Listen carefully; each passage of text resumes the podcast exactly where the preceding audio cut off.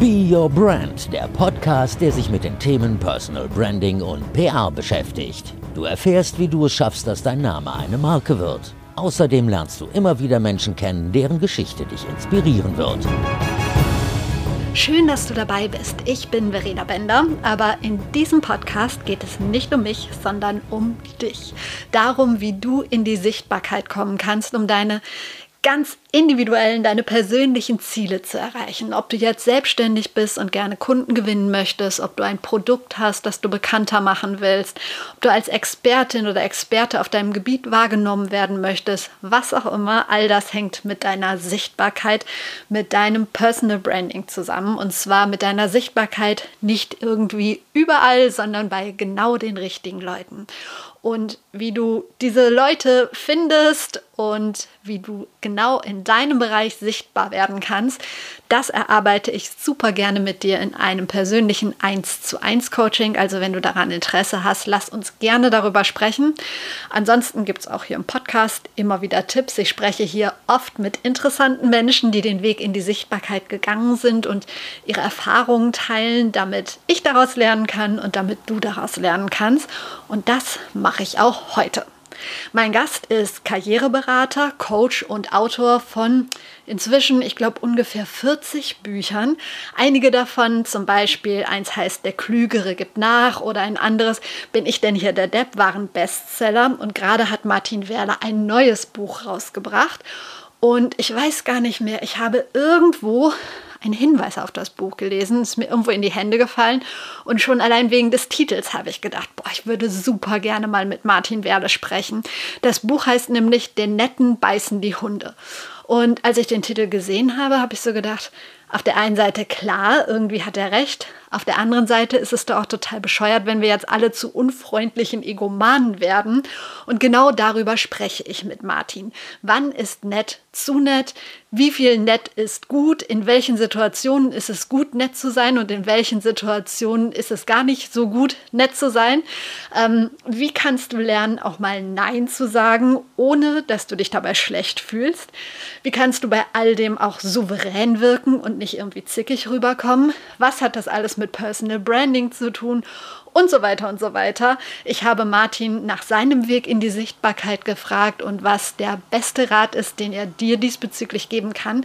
Du siehst Fragen über Fragen. Deshalb geht es jetzt direkt rein in die letzte Bio Brand Folge im Jahr 2021. Viel Spaß mit Martin Werle. Ja, ich freue mich, dass es geklappt hat. Martin Werle mit einem großartigen Verlag und einer großartigen Agentur, die sich schnell gekümmert haben. Vielleicht kannst du dich einmal vorstellen. Ich habe das gerade in der Anmoderation schon ein bisschen ausführlicher gemacht, aber in eigenen Worten. Wer ist Martin Werle und was ist deine größte Leidenschaft?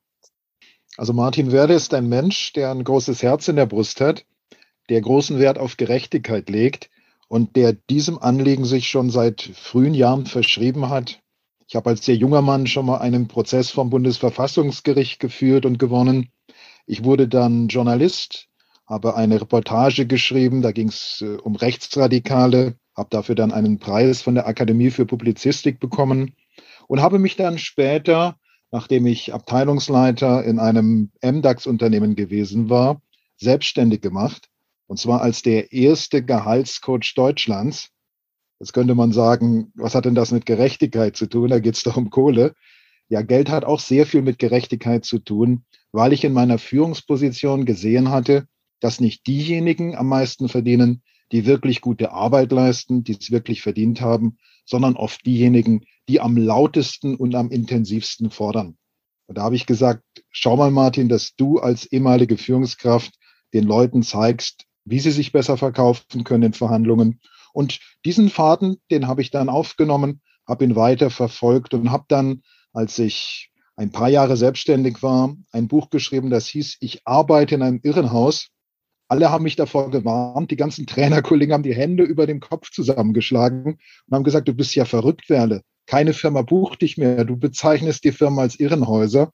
Aber ich fand es einfach wichtig, einmal zu sagen, was auch in großen Firmen schiefläuft, wie da ganz oft Menschen schlecht behandelt werden. Und dieses Buch wurde ein Riesenerfolg. Das stand drei Jahre ununterbrochen in der Spiegel Bestsellerliste. Und ich habe dann mit den Jahren auch die Karriereberaterakademie gegründet. Das ist eine Ausbildungsstätte, an der ich mein Wissen an andere weitergebe. Ich betreibe den größten deutschsprachigen YouTube-Kanal zum Thema Kommunikation und Coaching. Ich glaube, es ist sogar der größte in Europa, mittlerweile über 400.000 Abonnenten. Und ich berate eben ganz viele Menschen in beruflichen Fragen. Ich schreibe auch sehr viel. Ich habe über 40 Bücher, glaube ich, wenn ich richtig zähle, geschrieben, wenn man die Angelbücher dazu nimmt, die ich auch geschrieben habe. Ich schreibe Kolumnen. Also ich bin sehr vielfältig tätig. Der rote Faden ist, glaube ich, immer, dass ich mich sehr für das Thema Gerechtigkeit interessiere. Wir gehen gleich auf deine Bücher ein, vor allen Dingen auf dein aktuelles Buch. Aber um dich noch so ein bisschen besser kennenzulernen, wir haben gerade schon viel erfahren, aber was ist für dich ein perfekter Tag? Also was müsste heute passieren, damit du abends glücklich und zufrieden ins Bett fällst? Ich müsste gute Ideen haben. Ich habe das schon als Kind geliebt, wenn ich mir eine eigene Welt zusammenspinnen konnte. Und das kann ich, wenn ich schreibe. Das heißt, etwas Kreatives zu schaffen, etwas zu hinterlassen, in Worten, in Gedanken oder auch in einer guten Tat, die ich gegenüber einem anderen Menschen begehe. Das ist etwas, was ich sehr, sehr liebe. Und ich bin ein sehr naturverbundener Mensch. Das heißt, wenn ich jetzt rausginge, wenn ich an einen See ginge, wenn ich laufen ginge, das würde mich mit etwas Größerem, mit dieser Natur und dieser Welt verbinden. Das wird mich garantiert glücklich machen. Und es macht mich natürlich auch glücklich, wenn ich Menschen berate, zum Beispiel jemandem, der sich gerade in einem aktuellen Mobbing befindet, der den Kopf in den Sand steckt, wenn es mir in einer Beratung gelingt, mit diesem Menschen neue Perspektiven zu erarbeiten und der geht dann mit einem Lächeln aus diesem Gespräch raus und mit einem Glanz in den Augen, der vorher nicht da war, das sind Dinge, die mich zutiefst befriedigen. Du hast gerade schon erzählt, was du alles machst, das ist der Wahnsinn. Gibt es bei dir sowas wie einen ganz normalen Tag, so ein Berufsalltag? Und falls ja, wie sieht der aus? Das sieht zeitweise recht langweilig aus, wenn ich in Schreibklausur bin. Das ist immer zwischen Januar und äh, Mitte März etwa der Fall. Dann arbeite ich wirklich von morgens bis abends an meinen Büchern. Das heißt, da schreibe ich, da schreibe ich, da lese ich, da schreibe ich und kümmere mich um alles andere nicht. Habe eine Abwesenheitsmail geschaltet und konzentriere mich ganz auf das Kreative. Das ist für mich wichtig, dass ich diese Phasen habe. Wenn ich im Alltagsgeschäft bin, das ist so vielfältig, so abwechslungsreich. Das kann sein, ich drehe an einem Tag Videos, am nächsten Tag halte ich irgendwo eine Rede, am übernächsten Tag bin ich als Karriereberatungsausbilder unterwegs, dann habe ich einen Beratungstag. Das ist aber auch gerade das, was mich reizt, dass es eben diese sogenannte Routine, die sich immer ewig, ewig wiederholt, die gibt es in meinem Beruf eben weniger weil ich auf so vielen Feldern unterwegs bin. Hört sich sehr gut an, aber manchmal ist Routine ja vielleicht auch nicht schlecht. Ähm, ist mir jetzt beim, beim Schreiben eingefallen. Du hast gesagt, 40 hm. Bücher, der Wahnsinn. Und dein aktuelles, ich habe es auch in den Show Notes, den Link, wir sprechen gleich noch ausführlicher drüber, aber das heißt, den Netten beißen die Hunde und ähm, von wegen Routine. Ich habe mich gefragt, wenn man schon so viele geschrieben hat, geht es dann irgendwann flotter mit dem Schreiben? das hatte ich auch immer gedacht, aber das ist nicht der Fall. Ich muss jedes Mal wieder nach den Worten suchen. Ich habe natürlich Routine darin, wie man ein Buch konzipiert. Ich weiß also eher, in welchen Schritten gehe ich vor. Aber ich muss dann immer wieder nach den Worten suchen, nach den Geschichten suchen, nach den Inhalten suchen. Und ich bin jetzt kein Autor, der arbeitet wie ein Wissenschaftler. Das heißt, ich lese fünf Bücher und packe das, was ich in diesen fünf Büchern gelesen habe, dann in mein Buch rein, sondern ich bediene mich dann eher aus meinem Kopf, aus den Geschichten, die ich von Klienten gehört habe und wie in dem neuen Buch auch sehr viel aus autobiografisch, autobiografischem, weil ich ja Dinge erlebt habe, die zu einem Thema passen. Das heißt, wenn man ein Buch schreibt und wenn es wirklich ein gutes Buch werden soll, dann muss es immer etwas mit mir selber zu tun haben, denn sonst bin ich ja nur der neutrale Beobachter und dann fehlt diesem Buch das Feuer. Mhm. Wie nett bist du? Ich bin ein sehr netter Mensch und ich habe es aber im Laufe der Jahre gelernt, diese Nettigkeit ein Stück weit zu dosieren. Also ich kann mich erinnern, als ich das erste Mal vor der Frage stand, ob ich Führungskraft werden möchte oder nicht. Also ich war Redakteur bei einer Special Interest Zeitschrift und die Position des stellvertretenden Chefredakteurs, die wurde vakant. Und ich habe spontan gedacht, Eher nicht. Denn wenn du Chef bist, dann musst du Urlaubsanträge ablehnen, dann musst du mal eine Abmahnung schreiben, dann musst du Gehaltswünsche zurückweisen. All das dachte ich, das möchte ich nicht. Also aus falscher Nettigkeit habe ich mich da zurückhalten wollen. Aber dann haben mich meine Kollegen eigentlich auf einen richtig klugen Gedanken gebracht. Und zwar haben die zu mir gesagt, Martin, wenn du das jetzt nicht machst, es gibt ja eine Alternative zu dir, den Kollegen so und so, und das ist ein vollkommener Ellbogentyp. Wenn der sich durchsetzt, dann sind wir alle arm dran. Mach das gefälligst. Und da wurde mir in dieser Sekunde klar, dass es auch sozial sein kann, nach einer Führungsposition zu greifen. Denn man muss eben nicht nur Abmahnungen schreiben und Wünsche ablehnen, sondern man kann eben auch die richtigen Leute fördern, sowohl in der Karriere als auch beim Gehalt. Aber ich musste mich innerlich überwinden und habe dann gemerkt, dass es mir liegt, dass ich das gut kann. Und nur deshalb war meine ganze weitere Karriere dann auch möglich. Das ist jetzt ein Erlebnis, das gut 20 Jahre zurückliegt, sag ich mal. War das dennoch der Auslöser für das aktuelle Buch oder was war der Auslöser?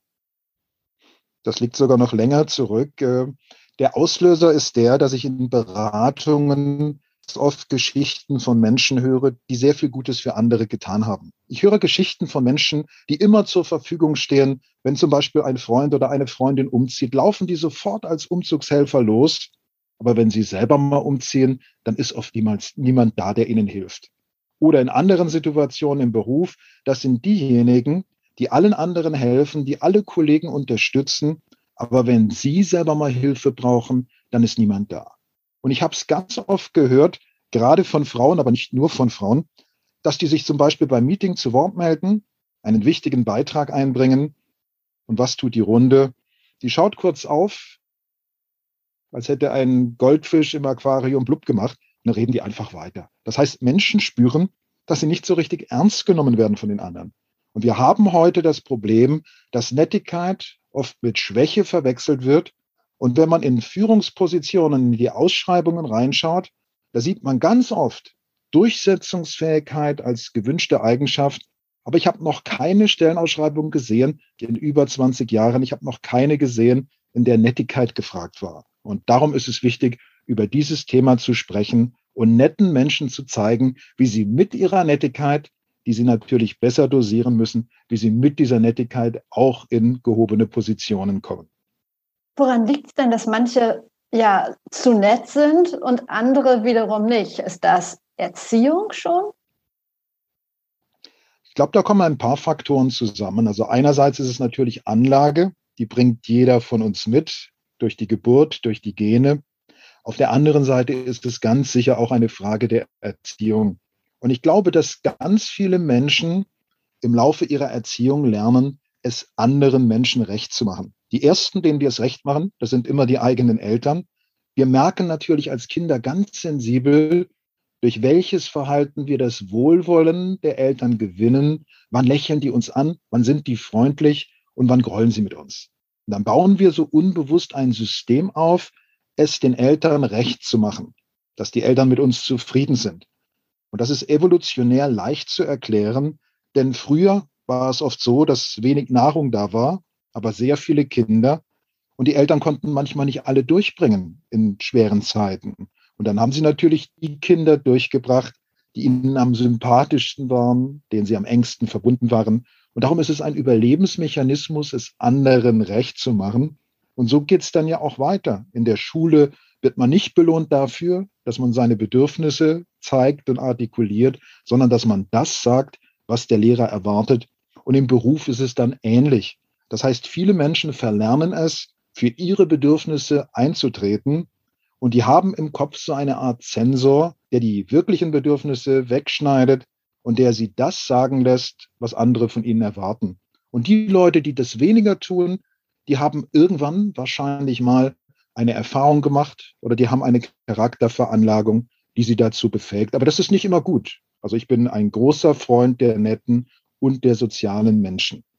Und wie schaffe ich es, wenn ich jetzt das Gefühl habe, boah, ich bin immer die, die Ja sagt oder der, der Ja sagt, der eigentlich zu nett ist, mir da ja, ein anderes Verhalten anzueignen? Ich kann mir ja vorstellen, dass es jetzt nicht so easy ist. Nee, das ist überhaupt nicht einfach, weil wir ja diese Verhaltensweisen ein Leben lang lernen. Das ist ein Prozess, der Schritt für Schritt vor sich geht.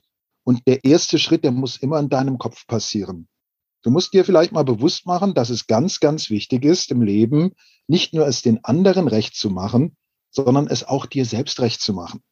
Dass du also in deinem Leben auch eine Verantwortung hast dafür, dass es dir gut geht, dass du dich wohlfühlst mit deiner Situation. Und nur wenn du selber in deiner Mitte bist, nur dann bist du eigentlich stabil genug, anderen zu helfen. Also ich vergleiche das in der Beratung gerne mit einem Boot.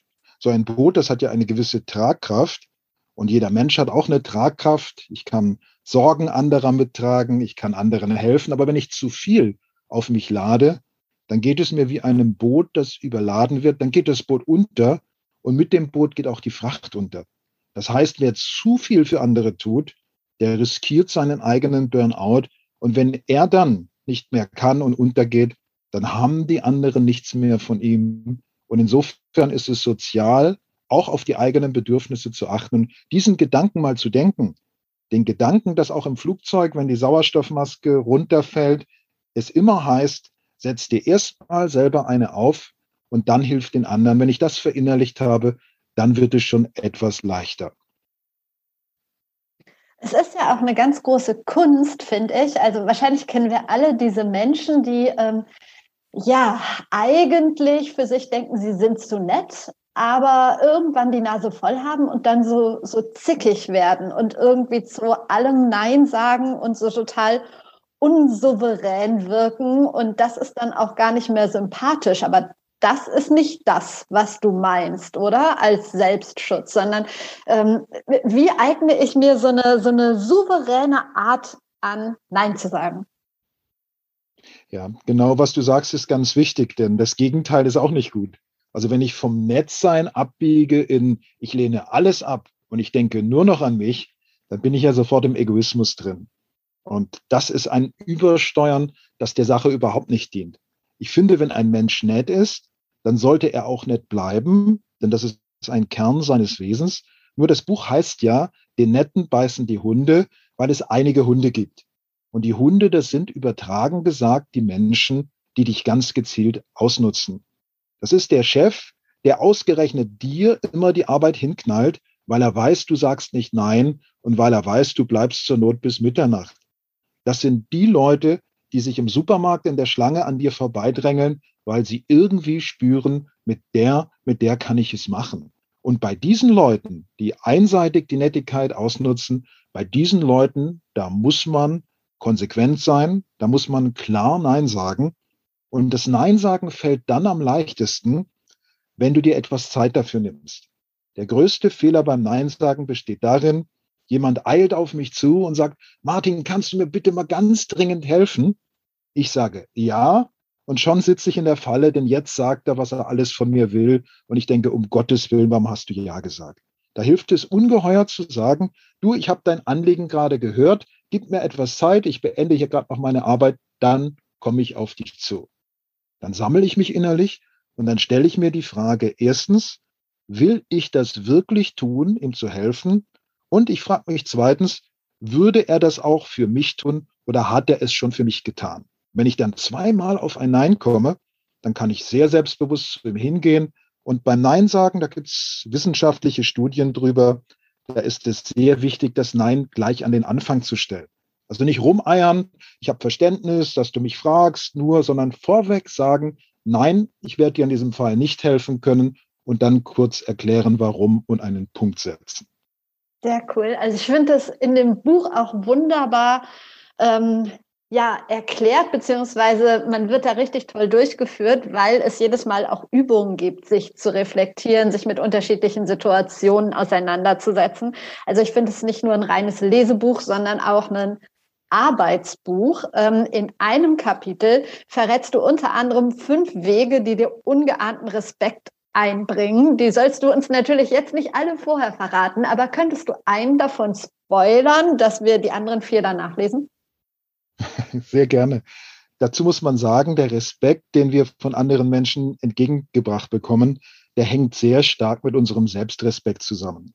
Also wenn ich mich selber respektiere, Wenn ich meine Bedürfnisse ernst nehme, dann spüren das die anderen und dann nehmen die diese Bedürfnisse auch ernst.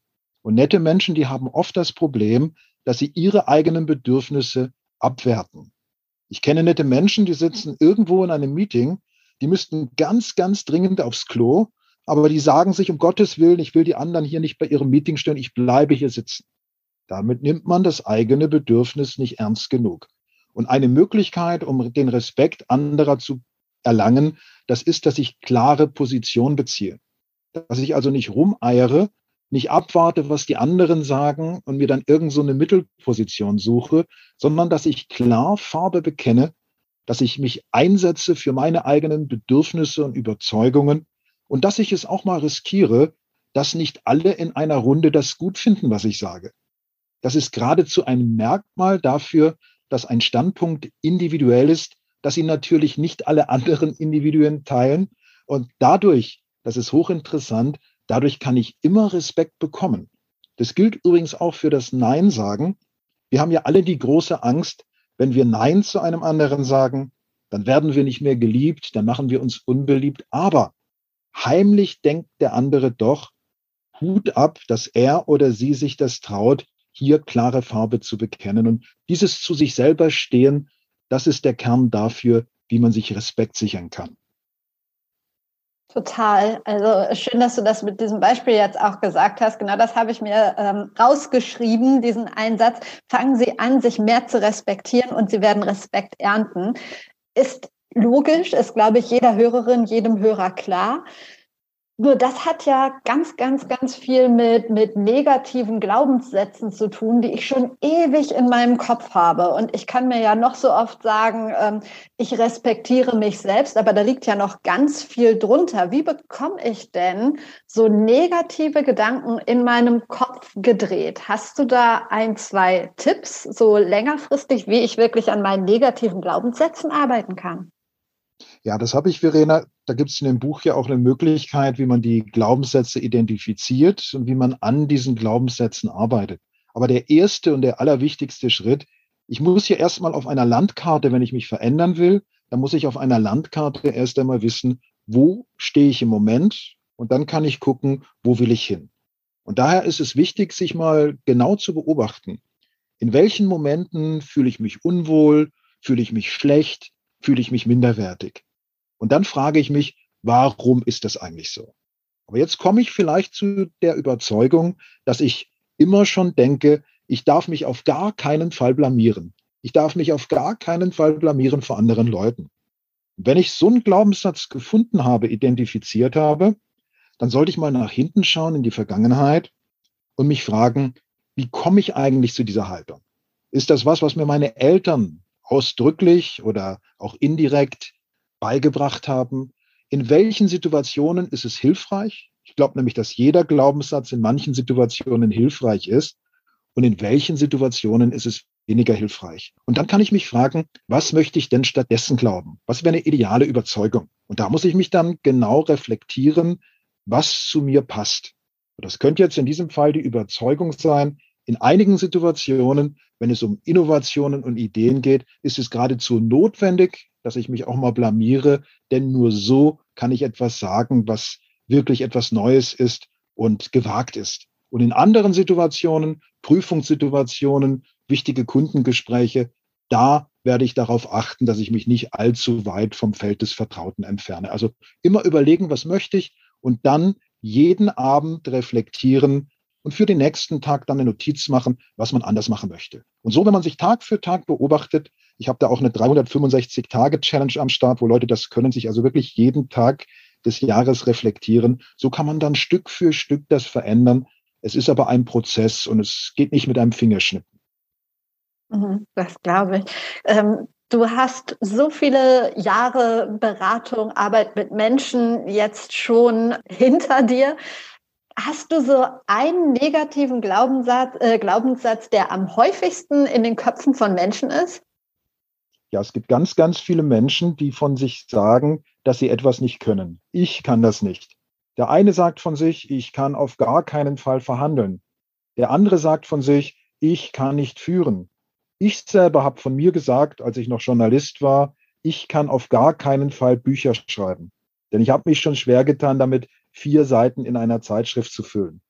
Und dieser Ich kann das, ich kann das nicht Satz, dieser Satz ist natürlich eine unglaubliche Bremse. Denn was passiert, wenn ich sage, ich kann keine Bücher schreiben? Ich probiere es erst gar nicht. Ich sammle erst gar nicht die Erfahrung. Ich verharre, ohne es zu tun. Und wenn ich denke, etwas nicht zu können, dann kann ich es ja auch nie lernen. Und da muss man dann wirklich mal differenziert rangehen. Das können jetzt all unsere Zuhörerinnen und Zuhörer tun, sich mal fragen, wovon glaube ich, dass ich es nicht kann? Und dann würde ich mal die Zuhörerinnen und Zuhörer bitten, dass sie das differenzieren.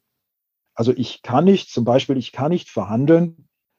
Das stimmt garantiert nicht. Jeder kann verhandeln, wenn es sein muss. Wenn er eine Pistole am Kopf hat, da könnte jeder verhandeln um sein Leben. Da wette ich drauf. Aber wenn ich es genauer untersuche, komme ich vielleicht zu dem Schluss, ich will nicht so gerne verhandeln. Okay, warum willst du nicht gerne verhandeln? Ja, wenn ich jetzt weiter überlege, sage ich, naja, wenn ich verhandle, dann bin ich so sehr der Bittsteller und ich will was von dem anderen und okay, jetzt kommen wir der Sache schon näher. Also jemand verhandelt nicht gerne, weil er die Überzeugung hat, dann Bittsteller zu sein. Und auf der Basis kann man das mal rational hinterfragen. Also wenn zum Beispiel eine Gehaltsverhandlung ansteht, dann tue ich dem Chef ja geradezu einen Gefallen, indem ich verhandele, denn er setzt das voraus. Er wird mir ein Angebot machen und er wird innerlich erwarten, dass ich versuche, das hochzuhandeln. Wenn ich das nicht tue, dann breche ich ein Ritual. Das heißt, ich kann durchaus verhandeln und es ist sogar klug zu verhandeln und es kann sogar sozial sein zu verhandeln. Und wenn ich dann so mit diesen Ich kann nicht Sätzen umgehe, dann kann ich sie aufweichen und dann kann ich mir neue Schneisen fürs Handeln schlagen. Du schreibst im Buch, sagen Sie, was Sie brauchen, statt zu hoffen, dass es andere merken. Das geht ja genau in die Richtung, in die ich mit Be Your Brand auch möchte. Also den, den Hörerinnen und Hörern klar machen, dass sie wirklich für sich einstehen sollen und dass sie auch sichtbar machen sollen, was sie kann, äh, was sie können und was sie wissen. Ähm, wie wichtig findest du ja Sichtbarkeit oder unter dem Buzzword Personal Branding in der heutigen Zeit? Ich finde das ganz, ganz wichtig. Und für mich bedeutet es, sichtbar zu sein. Und für mich bedeutet auch ein gutes Marketing der eigenen Person. Das bedeutet einfach, ich zeige den Menschen, wer ich wirklich bin. Wenn ich es schaffe, mich in meiner ganzen Vielfalt, in meiner ganzen Geschichte, in meiner ganzen Komplexität der Welt zu zeigen, dann bin ich unter all den Milliarden Menschen, die es hier gibt und die es gab, dann bin ich absolut einmalig. Wenn ich aber nur einen Teil von mir zeige, wenn ich mich verstecke, wenn ich denke, ich bin nicht gut genug und ich sollte einige Dinge auf gar keinen Fall den anderen zeigen, dann bin ich immer gebremst und gehemmt. Also ich kann dir das als Beispiel nennen. Ich bereite ja sehr viele Menschen vom Manager bis zur Fachkraft auf Vorstellungsgespräche vor. Und das geht meistens so los, wenn ich die Leute frage, wie wollen sie auftreten? Dann sagen die typischerweise, naja, so, dass ich bei denen gut ankomme. Das heißt, die fragen sich gar nicht, wer bin ich, was will ich, was kann ich, sondern die fragen sich schon, was wollen die hören, was erwarten die von mir. Und wer so auftritt in seinem Marketing, der spielt ja nur eine Rolle. Und selbst wenn er ein richtig guter Schauspieler ist, wird er nie so stark sein, als wenn er zu sich selber steht und seine wahren Qualitäten wirklich in die Waagschale wirft. Und ich glaube, genau dort geht es los. Selbstbewusstsein bedeutet, ich muss herausfinden, wer bin ich, was kann ich besonders gut und was will ich. Und wenn ich diese Fragen beantwortet habe für mich selber, dann kann ich das auch zeigen und dann kann ich mich, ob als Unternehmer oder als Bewerber oder als Führungskraft, dann kann ich mich auch von allen anderen abheben. Aber, jetzt kommt mein Aber, wir lernen halt in der heutigen Zeit, das geht in der Schule los, das geht in den Betrieben weiter, wir lernen eigentlich überwiegend, wie wir uns anpassen an die anderen, wie wir versuchen, Dinge zu verstecken und irgendwo so in der Mitte des Stromes zu schwimmen. Und das ist das Gegenteil von einem guten persönlichen Marketing. Absolut. Hast du vielleicht im Kopf ein, zwei Beispiele von Menschen, wo du sagst, boah, die oder der, die machen das richtig gut?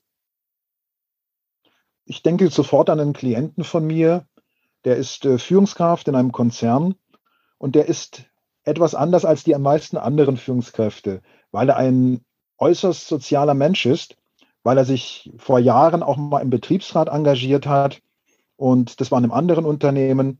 Und er hat dann in der Beratung mit mir überlegt, wie gehe ich jetzt eigentlich damit um, dass ich jemand bin, der sich eben nicht nur auf der Seite des Unternehmens sieht, sondern der auch Verständnis für die Bedürfnisse eines Betriebsrates hat, auch Verständnis für die Bedürfnisse der Mitarbeiter. Und er war schon drauf und dran, das bei einer neuen Bewerbung einfach für sich zu behalten, weil er befürchtet hat, sich unbeliebt zu machen. Aber als er dann reflektierte, merkte er, das ist ein so großer Teil meiner Persönlichkeit, dass ich das unbedingt auch wirklich in die Waagschale werfen muss. Dann ist er eben ganz offensiv damit umgegangen, dass er im Betriebsrat war, dass er ein sehr gutes Ohr hat für Bedürfnisse von Mitarbeitern, dass er sich sieht als Bindeglied zwischen den Mitarbeitern und dem Management. Und als er das offensiv kommuniziert hat, da ist er in diesem neuen Unternehmen so richtig auf offene Ohren gestoßen. Denn das war glaubwürdig, das war eine Brücke, die man dort gesucht hat. Da gab es oft Dinge, die nicht kommuniziert wurden von den Mitarbeitern zum Management und umgekehrt. Und er wurde als derjenige gesehen, der das konnte. Und damit ist er durch seine vermeintliche Schwäche wirklich stark geworden und hat sich durchsetzen können. Und ich glaube, das ist ein ganz wichtiger Punkt. Oder wenn wir uns jetzt in der Trainings- und Beratungsbranche einmal umschauen, in der ich mich ja gut auskenne und auch selber bewege, da haben wir zum Beispiel den Reinhard K. Sprenger. Einige werden ihn kennen durch sein Buch Mythos Motivation. Das war eines der klügsten Bücher über Führung, die hier überhaupt je erschienen sind in Deutschland. Und er hat sich so wunderbar und auch glaubwürdig beim Thema Führung positioniert, dass er mit niemandem verwechselbar ist. Denn das ist jemand, der auch ganz klare Positionen vertritt, der auch kritisch mit den Unternehmen umgeht, aber auch mit Mitarbeitern. Das heißt, er hat eine neutrale Position gefunden und damit ist er am Markt mit einem Alleinstellungsmerkmal gesegnet. Es gehört immer ein bisschen Mut dazu, aber am Ende zahlt es sich dann aus. Erinnerst du dich an deinen ersten Schritt in die Sichtbarkeit? Du hast zum Beispiel deinen, deinen erfolgreichen YouTube-Kanal erwähnt. Ich weiß nicht, ob das so der erste Schritt war und mit was für einem Gefühl das verbunden war. Also bist du so reingegangen, ja, ich mache das oder hattest du selber irgendwie ein paar Zweifel? Wie bist du damit umgegangen? Wie war das für dich? Oh ja, die Zweifel, die hatte ich. Das war lange vor der Gründung dieses Kanals. Den habe ich ja 2016 gegründet. Martin Werle, Coaching und Karrieretipps. Und 2003, das war einige Jahre nachdem ich dann aus der Führungsposition raus bin, 2003 ist mein erstes Buch erschienen. Das hieß Geheime Tricks für mehr Gehalt. Ein Chef verrät, wie Sie Ihren Chef überzeugen. Und ich kann mich noch sehr genau daran erinnern, als ich dann die ersten Fernseheinladungen hatte das war mit gemischten Gefühlen verbunden. Also einerseits habe ich mich gefreut, dass ich mein Buch präsentieren konnte, denn das war ja mein Kind, da hatte ich richtig Arbeit reingesteckt und war stolz drauf. Andererseits habe ich es nicht unbedingt toll gefunden, dass ich jetzt meinen Kopf vor die Kamera halte. Denn ich habe mich als jemand gesehen, der eher hinter der Theaterbühne steht, der eher das Drehbuch schreibt, als selbst auf die Bühne zu springen. Und ich weiß noch, wie ich da saß bei den Fernsehauftritten, immer mit ein bisschen Lampenfieber, ein bisschen zittrig. Werde ich dem gewachsen sein? Kriege ich das gut hin? Und dann habe ich aber gemerkt, dass mir das Sprechen über ein Thema, das mir wirklich wichtig ist, das hat mir eine ganz enorme Kraft gegeben. Ich habe also gesagt, Martin, nimm dich selber jetzt mal nicht so wichtig, sondern konzentriere dich auf das Thema. Und das war mein Trick. Das heißt, ich habe die ersten Interviews gegeben, indem ich über das Thema gesprochen habe. Und das hat mich dann auch ganz gut aussehen lassen in den Medien. Aber der richtige, wirklich wichtige Schritt, den habe ich dann mit den Jahren gemacht, denn mir wurde bewusst, ich bin mit dem Thema ja ganz eng verbunden. Das kommt alles aus mir, ich bin die Quelle. Und dann habe ich angefangen, auch immer mehr in den Büchern und auch in den Interviews persönliche Geschichten zu erzählen, ich habe ein Buch geschrieben, das heißt Der Klügere denkt nach für introvertierte Menschen und auch für hochsensible Menschen. Und da habe ich halt auch viel von mir selber erzählt, der ich von Haus aus eher ein zurückhaltender Mensch bin, jemand, der auch sehr gerne zuhört und der nicht bei jeder Party im Mittelpunkt stehen muss. Das verträgt sich aber durchaus gut mit öffentlichen Auftritten, wenn man selber sich sagt, ich habe eine Mission, ich habe eine Botschaft und diese Mission ist vielleicht sogar noch etwas größer, als ich es selber bin. Und mit so einem Auftrag, glaube ich, da kann auch der bescheidenste Mensch mit einem guten Gefühl in die Öffentlichkeit gehen. Also das zahlt genau auf das ein, was ich sage. Genau, es geht um das Thema und du bringst mit dem, was du machst, anderen Menschen so viel Mehrwert und Hilfe. Und es wäre ja schrecklich, wenn du es nicht machen würdest.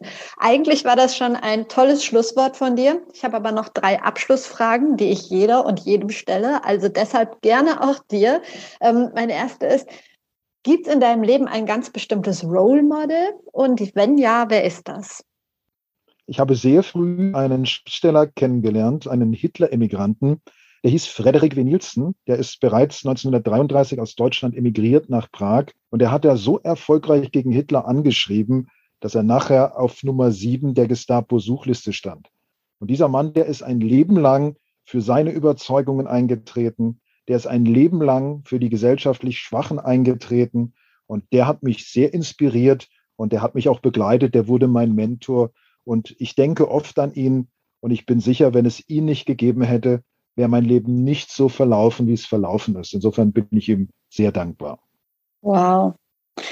Dann, ähm, was ist das beste Buch, das du je gelesen hast? Deine sind in diesem Fall ausgenommen. Das sind die Selbstbetrachtungen von Marc Aurel. Die schätze ich sehr, schon seit frühen Jahren. Denn Marc Aurel, das war einer der mächtigsten Männer seiner Zeit, der mächtigste überhaupt als römischer Kaiser. Und dennoch war er ein unglaublich reflektierter, ein unglaublich philosophischer Mann. Ein Bild aus seinen Büchern, das spricht mich ganz besonders an. Und zwar hat er geschrieben, wenn ein Feuer auf eine Wand trifft, dann hat es zwei Möglichkeiten. Entweder das Feuer erlischt an der Wand, wenn es schwach ist, oder es frisst die Wand auf und wird noch größer, und daran denke ich oft, wenn ich selbst vor Hindernissen stehe. Wenn ich wirklich will, dann werde ich an dem Hindernis wachsen und dann macht mich das Hindernis größer und stärker. Und ganz zum Schluss würde ich dich bitten, mir zwei Menschen zu empfehlen, mit denen ich hier im Podcast mal über das Thema vor allen Dingen äh, Personal Branding und Sichtbarkeit, aber auch den eigenen persönlichen Weg sprechen könnte. Wer fällt dir ein? Da fällt mir mein sehr geschätzter Kollege Jürgen Bock ein. Der war beim Otto-Konzern lange in führender Funktion tätig, hat dort die Unternehmenskultur entscheidend geprägt und der ist heute als Redner tätig. Also den kann ich von ganzem Herzen empfehlen. Das ist ein kluger, ein sehr reflektierter Mann, der eben auch das Thema Führung philosophischer sieht, als es bei den meisten anderen der Fall ist. Und ich würde dir empfehlen, Dr. Jürgen Lieske, der war Versicherungsmanager und hat sich dann selbstständig gemacht. Unter anderem berät er Unternehmen dabei, wie man sich fairer von Menschen trennen kann, statt sie einfach nur rauszuwerfen. Das ist auch eine ganz interessante, tiefsinnige Persönlichkeit. Und ich glaube, was er zu sagen hatte, wäre auch für die Hörer hier sehr spannend. Gute Tipps. Da komme ich gern nochmal auf dich zurück, wenn ich darf, für ein kleines Intro.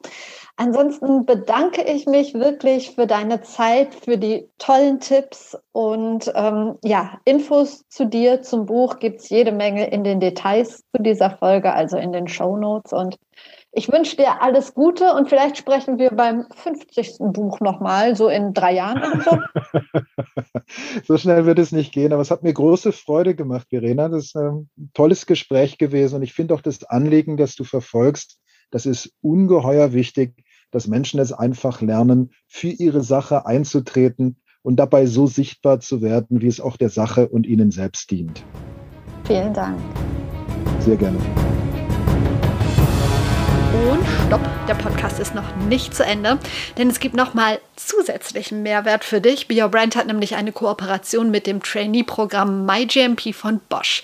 Und das Ganze ist jetzt kein langweiliger Werbeclip, sondern ich spreche hier einmal im Monat mit einer aktuellen oder einer ehemaligen Programmteilnehmerin über den eigenen Weg, über Themen wie Sichtbarkeit, Führung, Netzwerken und so weiter und so weiter. Und als Biobrand-Hörerin weißt du, dass mir diese Themen einfach wahnsinnig wichtig sind und dass es mir wichtig ist, dass du Mehrwert an die Hand bekommst. Und deshalb gibt es hier jetzt nochmal einen kleinen Podcast im Podcast. In dieser Episode spreche ich mit Jörg Eisele, einem ehemaligen Programmteilnehmer. Bin ähm, glücklicher Familienvater von drei Kindern.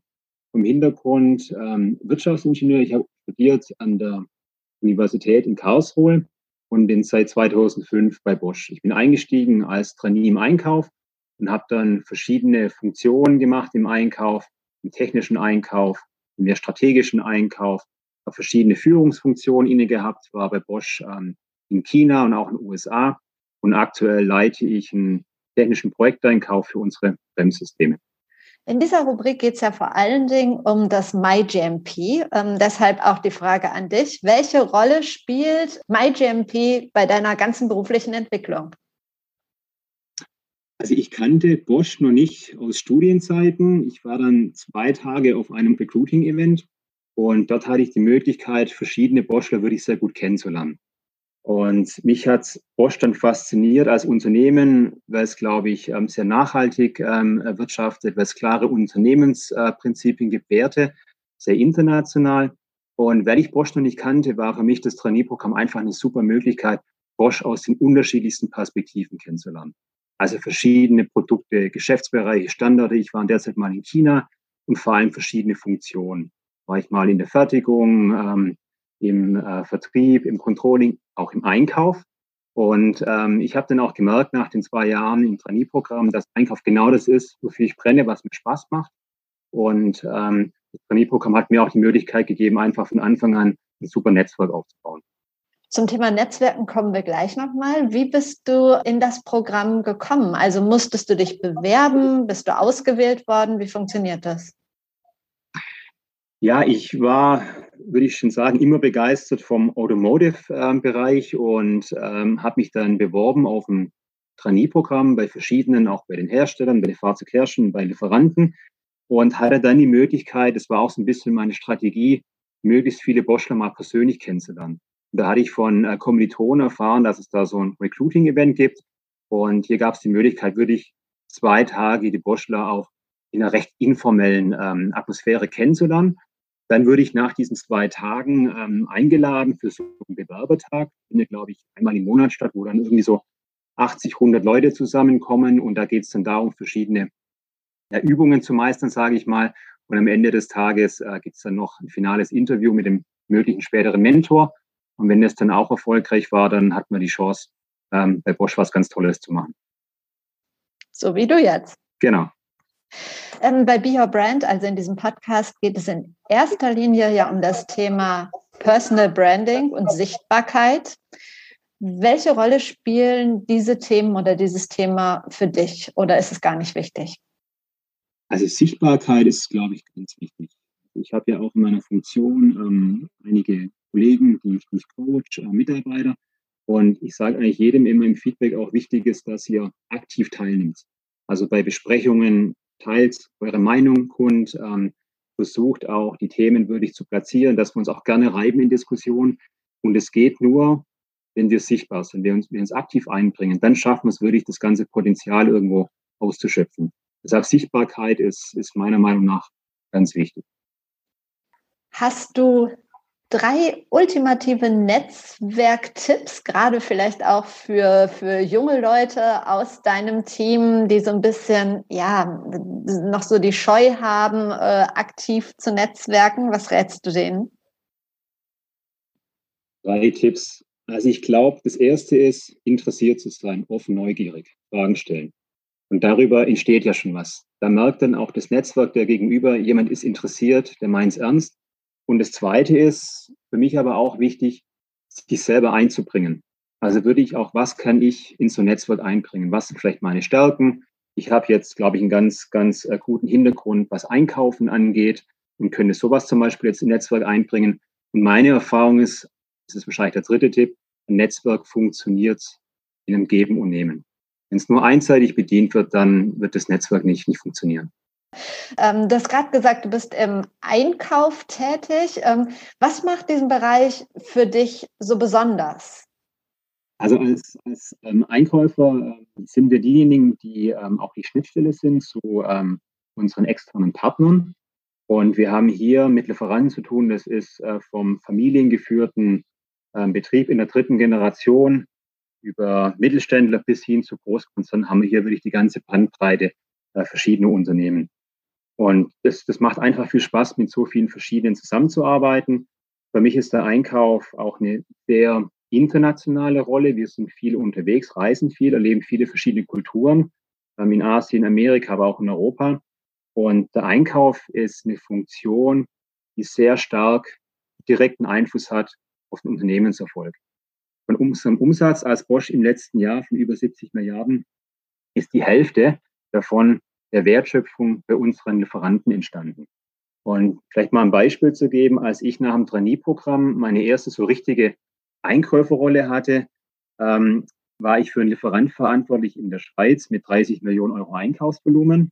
Und ich habe da über mehrere Verhandlungen nochmal drei bis vier Prozent Preisnachlass erhalten. Dann bin ich abends nach Hause gekommen und gesagt, ich habe heute für Bosch eine Million Euro für das Ergebnis holen können. Und ich glaube, diese direkte Rückkopplung, ähm, welchen Beitrag wir haben mit unserer täglichen Arbeit, gibt es, glaube ich, in, in wenigen anderen Rollen und Funktionen. Wow, voll spannend, habe ich so noch nie drüber nachgedacht. Danke für den Einblick. Meine letzte Frage, du hast eben schon erzählt, dass du diverse Stationen durchlaufen hast fürs MyGMP. Ähm, du führst auch selber, daher die Frage, was verstehst du im Jahre 2021 unter guter Führung? Wir sind bei Bosch 400.000 Mitarbeiter, 400.000 Kollegen und ähm, jeder dieser Mitarbeiter führt. Führungskräfte geben die Richtungen vor, aber ich glaube, die Hauptaufgabe ist, dass wir den Raum schaffen für unsere Mitarbeiter, ihr Potenzial zu entfalten. Wir treffen viele Entscheidungen, aber nicht ausschließlich selbst. Das heißt, ganz viele Themen werden gemeinsam im Team diskutiert und entschieden. Wir wollen, dass die Mitarbeiter eigeninitiativ sind und selbstbestimmt arbeiten. Und das Wissen und immer wieder auch die Reflexion, dass unsere Mitarbeiter das Herzstück sind bei Bosch, weil sie das Wissen haben, das Können, die Erfahrung. Ich glaube, das ist ganz wichtig. Und ein zweiter Punkt ist, wie schaffen wir es, dass unsere Mitarbeiter intrinsisch motiviert sind? Und da würde ich gerne ein Beispiel geben. Ich ähm, bin verantwortlich für den Bremseneinkauf bei Bosch. Unser Motto heißt Saving Lives und mit unserem Produkt elektronisches Stabilitätsprogramm. Ähm, dort verkaufen wir im Jahr ungefähr 30 Millionen Stück, also quasi in fast jedem zweiten Auto. Haben wir es geschafft, seit 1995 eine halbe Million Verkehrsunfälle zu verhindern und so 15.000 Menschenleben zu retten. Und mal zusammengefasst, Raum geben für die Mitarbeiter und auch die Gründe, das Warum erklären, was wir täglich machen, warum wir das machen. Ich glaube, das ist ganz wichtig, ähm, was ich mir auch täglich immer wieder ähm, ja, versuche darzulegen, dass ich das meinen Mitarbeitern mit, mit auf den Weg gebe. Super, tolles Beispiel. Vielen Dank für deine Zeit, für die Einblicke und ähm, alles Gute. Das war's mit Be Your Brand für heute, aber auch für das komplette Jahr 2021. Hier geht's jetzt in die Winterpause. Ich danke dir für dein treues Zuhören und wenn dir die Folge gefallen hat, wenn dir der Podcast gefällt, freue ich mich natürlich über dein Feedback. Ich freue mich über Bewertungen. Ich freue mich, wenn du mir schreibst. Lass uns vernetzen auf Twitter, auf Instagram, auf LinkedIn, wo auch immer du magst. Und solltest du an deiner eigenen Sichtbarkeit arbeiten wollen, dann lass uns doch einfach mal über ein 1 zu 1 Coaching sprechen. Ich bin sicher, dass ich dir da weiterhelfen kann. Ich wünsche dir jetzt eine wundervolle Weihnachtszeit, eine Rest-Vorweihnachtszeit. Komm gut ins neue Jahr 2022. Die erste Podcast-Folge gibt es dann hier am Donnerstag, den 13. Januar. Und ich verspreche dir, es wird eine spannende Folge. Bis dahin, trau dich rauszugehen. Ich glaube an dich.